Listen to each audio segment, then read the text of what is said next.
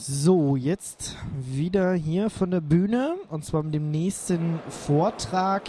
Spannendes Thema, denn es ist noch gar nicht so lange her, dass Debian 6.0 alias Squeeze rausgekommen ist und äh, was da alles neu ist und was es so Tolles äh, da zu bestaunen gibt, wird uns jetzt Alexander Reichle-Schmel sagen, der ist vom Debian-Team und ähm, ja, hören wir mal rein. Jo, vielen Dank für die Einladung und vielen Dank fürs hier erscheinen. Ähm, ist in der Tat noch nicht lange her, gerade mal drei, vier Wochen. Da haben wir Debian 6.0 Squeeze rausgegeben. Und ich dachte, ich erzähle Ihnen erstmal so ein bisschen was Allgemeines, dann eine kurze Zusammenfassung der wichtigsten Änderungen, die wir gemacht haben, nämlich den komplett freien Linux-Kernel, ein paar Kommentare zum Änderungen, die wir am Debian-Installationsprozess vorgenommen haben und dann auch noch so eine kleine Zusammenfassung an sonstigen Änderungen, die nicht wirklich mit dem Squeeze Release, Squeeze Release, hey, das ist ein kompliziertes Wort, mit dem Squeeze Release zu tun haben. Ähm, ich habe nicht so wirklich viel Zeit gehabt, die Folien wirklich schön vorzubereiten mit Screenshots oder ähnlichem. Aber alles, was ich hier erwähne, können wir uns auch gleich nebenan an unserem Stand anschauen. So. Ähm, erstmal so ein paar allgemeine Sachen über Debian Squeeze. Wir haben knapp zwei Jahre gebraucht, um, um Squeeze fertigzustellen. In diesen zwei Jahren haben wir laut unserem, unserer Fehlerdatenbank über 150.000 Fehler beseitigt. Also es gibt 150.000 Fehlerberichte in unserer Fehlerdatenbank, die in diesem Zweijahresraum geschlossen worden sind muss man einräumen, ein paar sind nicht wirkliche Bugs gewesen, sondern mehr so Koordinationssachen, für die wir in Debian auch ähm, unsere Bug-Datenbank benutzen. Aber das ist schon mal eine ziemlich beeindruckende Zahl. Insbesondere wenn man einkalkuliert, insgesamt haben wir um die ähm, 600.000 gemeldete Fehler derzeit in unserer fehlenden Datenbank und 150.000 für in Squeeze geschlossen. Das muss man sich irgendwie mal auf der Zunge zergehen lassen. Das ist schon einiges. Ähm, Verglichen mit dem vorherigen Release, Lenny, gibt es in etwa 10.000 neue Binärpakete, ähm, die es vorher in Lenny noch nicht gab. Insgesamt sind das jetzt 29.000 Pakete in Debian Main. Das ist noch nicht der Contrib- und Non-Free-Bereich mit dabei. Das ist wirklich nur Main. Ähm, variiert ein bisschen von Architektur zu Architektur. Ich glaube, die 29.000 sind für AMD 64 und i386 die Zahlen. Aber das wird wohl 99% der Zuhörer abdecken. Ähm, ja, insgesamt betrachtet kommt Debian damit auf zwei Blu-ray-Discs, auf 8 DVDs, auf 52 CDs oder auf 23.472 Disketten. Ähm, zumindest rechnerisch, die bieten wir nicht wirklich zum Download an. Die diese Zahlen sind ohne den Quellcode. Das sind wirklich nur die reinen Binärpakete, die Sie einfach so installieren können. So. Ähm, was hat sich noch so allgemein geändert? Ähm, die Init-Skripte sind nicht mehr bei uns statisch angeordnet mit diesem S01, S02, S03-System, sondern ähm, werden dynamisch an, anhand ihrer Abhängigkeiten passend durchnummeriert. Früher war das alles statisch. Es gab die Nummern, sie sind vom Paket vorgegeben worden, hat nicht immer gepasst, hat teilweise zu nicht wirklich nachvollziehbaren Bugs funktioniert. Sind wir inzwischen einen Schritt weiter. Jedes einzelne Init-Skript auf einem Debian-System, wenn Sie sich das jetzt anschauen, hat ähm, so die ersten fünf, sechs Zeilen, so ein paar allgemeine Informationen, unter anderem auch von welchen anderen Init-Skripten es abhängt. Anhand diesen Informationen wird das dann passend für Ihr System zusammengesetzt. Sollten Sie irgendwie von einem Führungssystem aktualisieren, werden Sie auch irgendwie gefragt. Es wird irgendwie geguckt, ob das bei Ihnen alles funktioniert und wird dann passend auf Ihr System zugeschnitten. Erlaubt auch ähm, den eigenen, den Systemadministratoren das Ganze an ihr System anzupassen, wenn sie eigene Init-Skripte einführen. Ähm,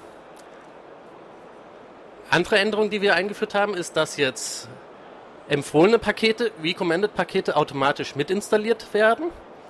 Ähm, gibt ja unter Debian so sozusagen drei Arten von Abhängigkeiten. Harte Abhängigkeiten, Paket A muss installiert sein, damit Paket B installiert werden kann.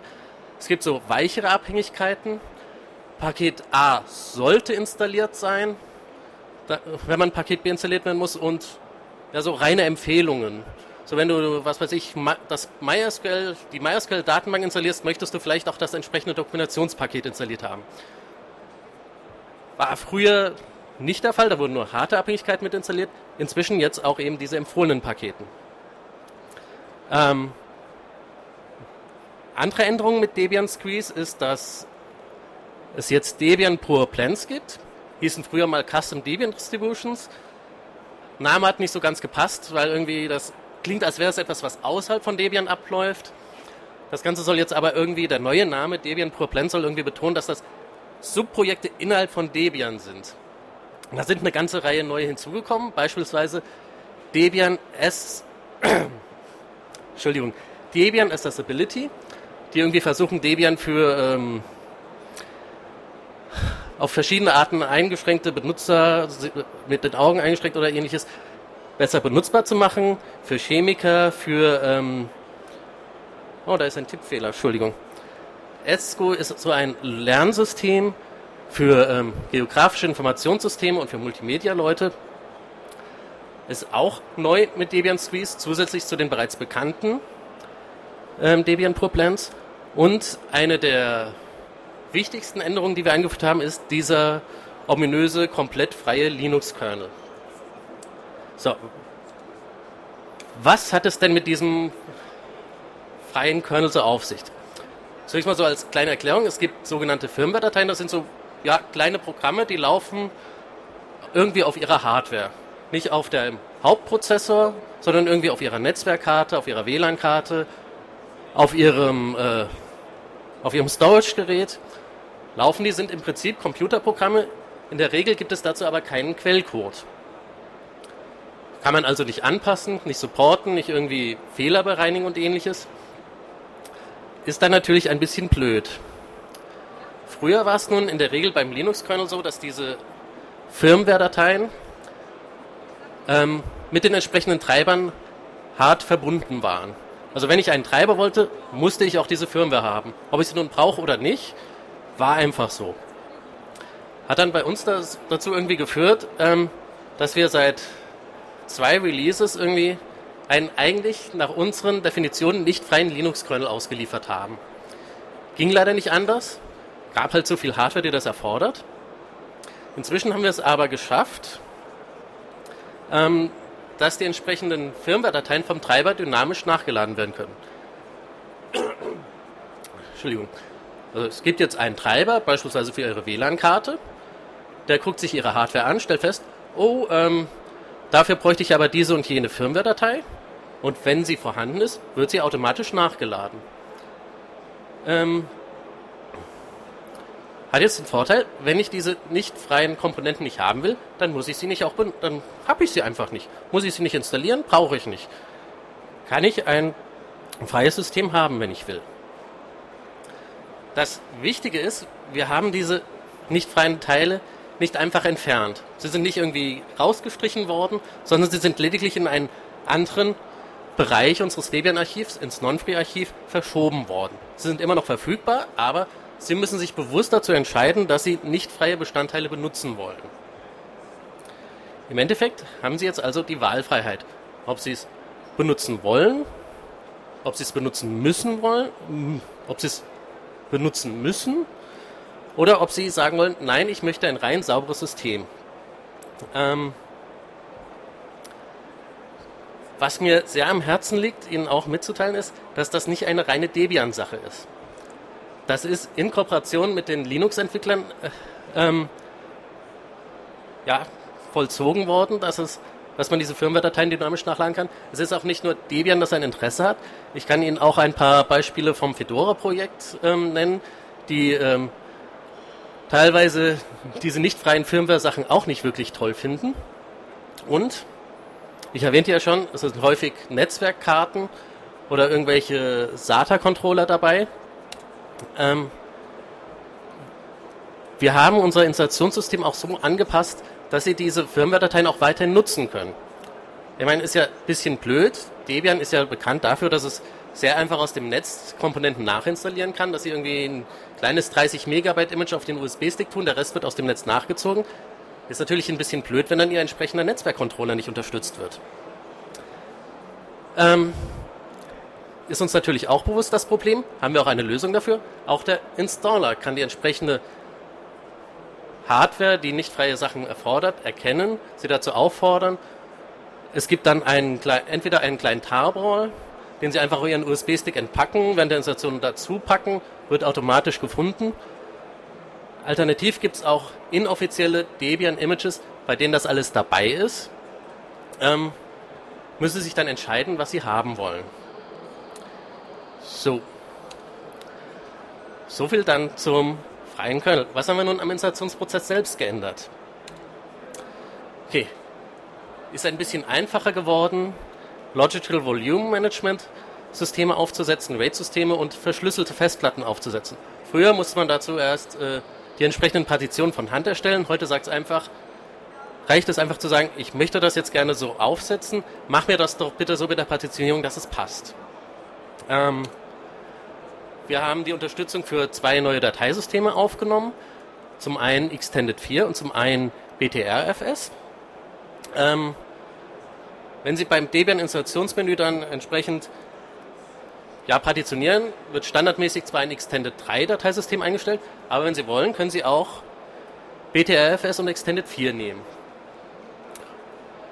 Ähm, die Spracheinstellungen sind ein bisschen vereinfacht worden. Früher waren das, glaube ich, fünf Fragen, in welchem Land Sie sind, welche Tastatur Sie wollen und welche Zeitzone Sie sind und all sowas. Da sind jetzt nur noch drei Fragen, die Sie beantworten müssen. Ähm, wie gesagt, nicht freie Firmware-Dateien können nachgeladen werden. Und auch ganz neu mit Debian Squeeze herausgekommen ist Debian GNU K3BSD. Das ist das gewohnte Debian-System, wie Sie es kennen und hoffentlich auch lieben gelernt haben, allerdings nicht mehr mit einem Linux-Kernel, sondern mit, einem, mit dem Kernel des FreeBSD-Projekts. Ähm, das ist ein sehr umfangreiches Thema, auf das ich hier wohl zeitlich nicht ganz so tief eingehen kann. Ich habe letztes Jahr auf der CeBIT schon mal einen Vortrag darüber gehalten. Der ist, meine ich, auch gefilmt worden und wer sich für dieses Debian GNU K-FreeBSD interessiert, kann den Vortrag auch irgendwo im Archiv von Techcast oder so ähnlich finden. Hier sei es nur erwähnt, haben wir eingeführt bringt ein paar Änderungen mit sich. Unter anderem können Sie, wenn Sie wollen, auch unter KFBSD das ZFS-Dateisystem, das Zettabyte-Filesystem benutzen. Der ein oder andere kennt es vielleicht von Solaris her. Das ist schon etwas, das hat sich Sun damals gut ausgedacht. Kann man jetzt auch mit einem komfortablen Debian-System einsetzen. Das ist etwas, was es auf absehbare Zeit so vermutlich nicht für Linux geben wird. Ähm, Der Debian-Installer selbst ist jetzt in 70 Sprachen verfügbar. Hier sind, mal, hier sind mal die ganzen Länder rot eingezeichnet, deren Amtssprache vom Debian-Installationssystem unterstützt werden. Ähm, das wird auch gestreamt, oder? Okay, für, für diejenigen, die gerade beim Stream zuhören, die, ich zeige gerade eine Weltkarte und die ist ziemlich rot. Mit Ausnahme von Tibet und irgendetwas in Asien ist eigentlich alles rot. Oh, okay, ich werde gerade korrigiert. Es ist nicht Tibet, es ist die Mongolei. Ich bitte um Entschuldigung. Ich war in Geografie noch nie so gut. Hier war es ziemlich rot. Ähm, auch etwas, was wir am Stand wunderbar zeigen können. Installationen in irgendwelchen Sprachen, die man nicht wirklich lesen kann. Sieht cool aus. So. Dann, was haben wir denn sonst noch so alles geändert? Ähm, der ein oder andere mag es vielleicht irgendwie gemerkt haben, die Debian-Webseiten haben inzwischen ein neues Design. Seit 13 Jahren zum ersten Mal geändert. Sieht schön aus. Ja, ich sehe diverse Nicken. Sehr schön. Das wird unser Webteam freuen, dass äh, es so gut ankommt. Ähm, was wir auch vor kurzem eingeführt haben, ist snapshot.debian.org. Das ist ein Service, von dem Sie für jedes Debian-Paket jede Paketrevision, die jemals erschienen ist, herunterladen können. Ist recht praktisch, wenn Sie beispielsweise feststellen, dass wir irgendwann mal einen Fehler eingeführt haben. Kommt ja mal vor, irgendeine Funktionalität, auf die Sie angewiesen sind, funktioniert nicht wieder. Das Paket gibt es aber erstmal nicht mehr über unser normales Repository. Auf snapshot.debian.org werden Sie es weiterhin finden und können sich dann die ältere Version durchaus nochmal herunterladen, von Hand nachinstallieren, bis der entsprechende Fehler korrigiert ist, damit Sie entsprechend weiterarbeiten können. Ein anderer netter Service, den wir eingeführt haben, ist Screenshot Debian.net. Da gibt es für diverse Applikationen, die es als Debian-Paket gibt, auch einen entsprechenden Screenshot, damit Sie nicht nur irgendwie kleinen Beschreibungstext sehen, sondern auch halt mal ein, wie sieht das Ding eigentlich aus, wenn ich es installiere? Stehe ich ein bisschen im Weg. Ich kann versuchen, so zu reden. Bin auch gleich fertig. Ähm, ja, ähm, ich glaube, insgesamt haben wir inzwischen über 4000 Screenshots von verschiedenen Applikationen. Wenn Sie selbst irgendwie sich daran beteiligen wollen, ist auch relativ einfach. Die URL aufrufen und sagen, ich habe hier einen Screenshot für das Paket. Freuen wir, wir uns immer. Ähm, dieser Service wird inzwischen auch von diversen Paketverwaltungstools mitbenutzt, dass Sie beispielsweise auf unserer Webseite sich die Informationen über ein Paket angucken und dann tatsächlich auch mal sehen, wie sieht das Ding denn eigentlich aus. Und eine andere Änderung, die wir kürzlich eingeführt haben, ist Backports Debian ne, ne, äh, Entschuldigung, Backports Debian Org. Offizieller Service, deshalb .org. Ähm, Backports, das sind Pakete der aktuellen, aus dem aktuellen Testbereich, sozusagen der Beta-Version, so kompiliert, dass Sie sie unter der aktuellen stabilen Version benutzen können. Wenn Sie beispielsweise aktuellen Linux-Kernel brauchen, finden Sie demnächst auf backports.org. Wenn Sie ein aktuelleres OpenOffice brauchen, Entschuldigung, wenn Sie ein, dann ein aktuelles LibreOffice haben wollen, werden Sie es auch über backports.org benutzen, ohne auf unsere Unstable-Version, auf unsere Testing-Version aktualisieren zu müssen. Durch ein paar Änderungen in der Paketverwaltung ist das auch inzwischen sehr leicht zu benutzen.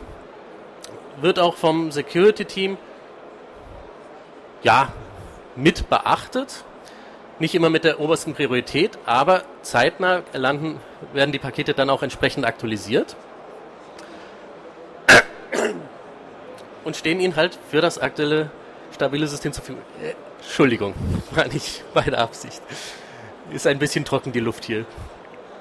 Ja. Ähm, ja, jetzt habe ich noch zehn Minuten Zeit.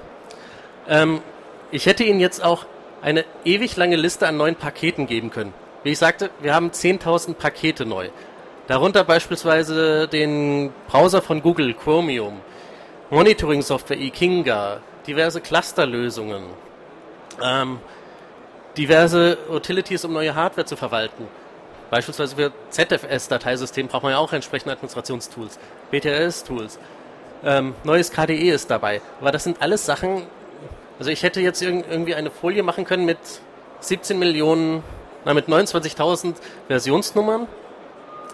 Hätte Ihnen vermutlich nicht gesagt, da würde ich sagen, das schauen wir uns alles mal bei uns am Stand an, was auch immer Ihre Lieblingssoftware ist. Wir können sie auch gleich installieren und Ihnen zeigen, wie aktuell wir da gerade sind. Ähm, ja. Achso, eine Änderung vom Installationssystem habe ich ganz vergessen zu erwähnen. ähm, wenn Sie ein, wenn Sie die Debian-Installation von einem USB-Stick starten wollen, ist das jetzt furchtbar einfach geworden. Sie nehmen einfach das CD-Image, das Sie haben, kopieren es einfach mit DD auf Ihren USB-Stick drauf und das Ding bootet. Nicht mehr irgendwie wie früher, irgendwie mit Z-Cut irgendwie erst ein Image drauf kopieren, dann irgendwie nochmal ein CD-Image in dieses Image reinkopieren oder sowas. Nein, hat sich geändert. Einfach DD, ISO-Image auf den USB-Stick, bootet, ist wunderbar. Ist viel einfacher geworden. So, das war jetzt so meine, eine wirklich, wirklich kurze Übersicht der Änderungen, die wir in Debian Squeeze, äh, Debian 6.0 Squeeze eingeführt haben. Wie gesagt, eine große Änderung ist diese Kernel-Sache. Andere große Änderung ist die technische Preview auf Debian GNU K-FreeBSD. Ähm, wozu es wie gesagt noch einen Vortrag vom letzten Jahr gibt. bei dem sich nur minimal etwas geändert hat. Letztes Jahr, als ich den Vortrag gehalten habe, habe ich noch sagen müssen, dass wir ZFS noch nicht unterstützen. Das tun wir inzwischen. Ähm, so, dann würde ich jetzt, stände jetzt gerade für Fragen zur Verfügung, wenn Sie gerade noch irgendetwas Besonderes interessiert. Oh. Keine Fragen? Keine Fragen. Ja. Zur Not kann man ah. ja auch bei euch am Stand vorbeikommen. Natürlich, wir sind gerade hier auf der anderen Seite vom Univention-Stand. Für die Zuhörer, die vielleicht noch auf der CeBIT vorbeischauen, wir sind in Halle 2, Stand D36. Genau. Danke. Ablesen. ähm, und ja, wir sind die ganze Woche da und freuen uns über jeden Besuch. Ansonsten, hier gab es gerade noch eine Frage, genau.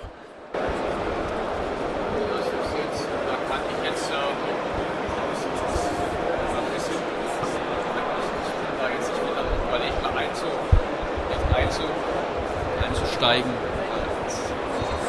Das erstmal generell. Ne? Da habe ich, hab ich einzelne Module ne? und ich denke, die Kerne baue ich auf jeden Fall. Und die anderen Module kann ich mir zusammensuchen. Und so läuft es.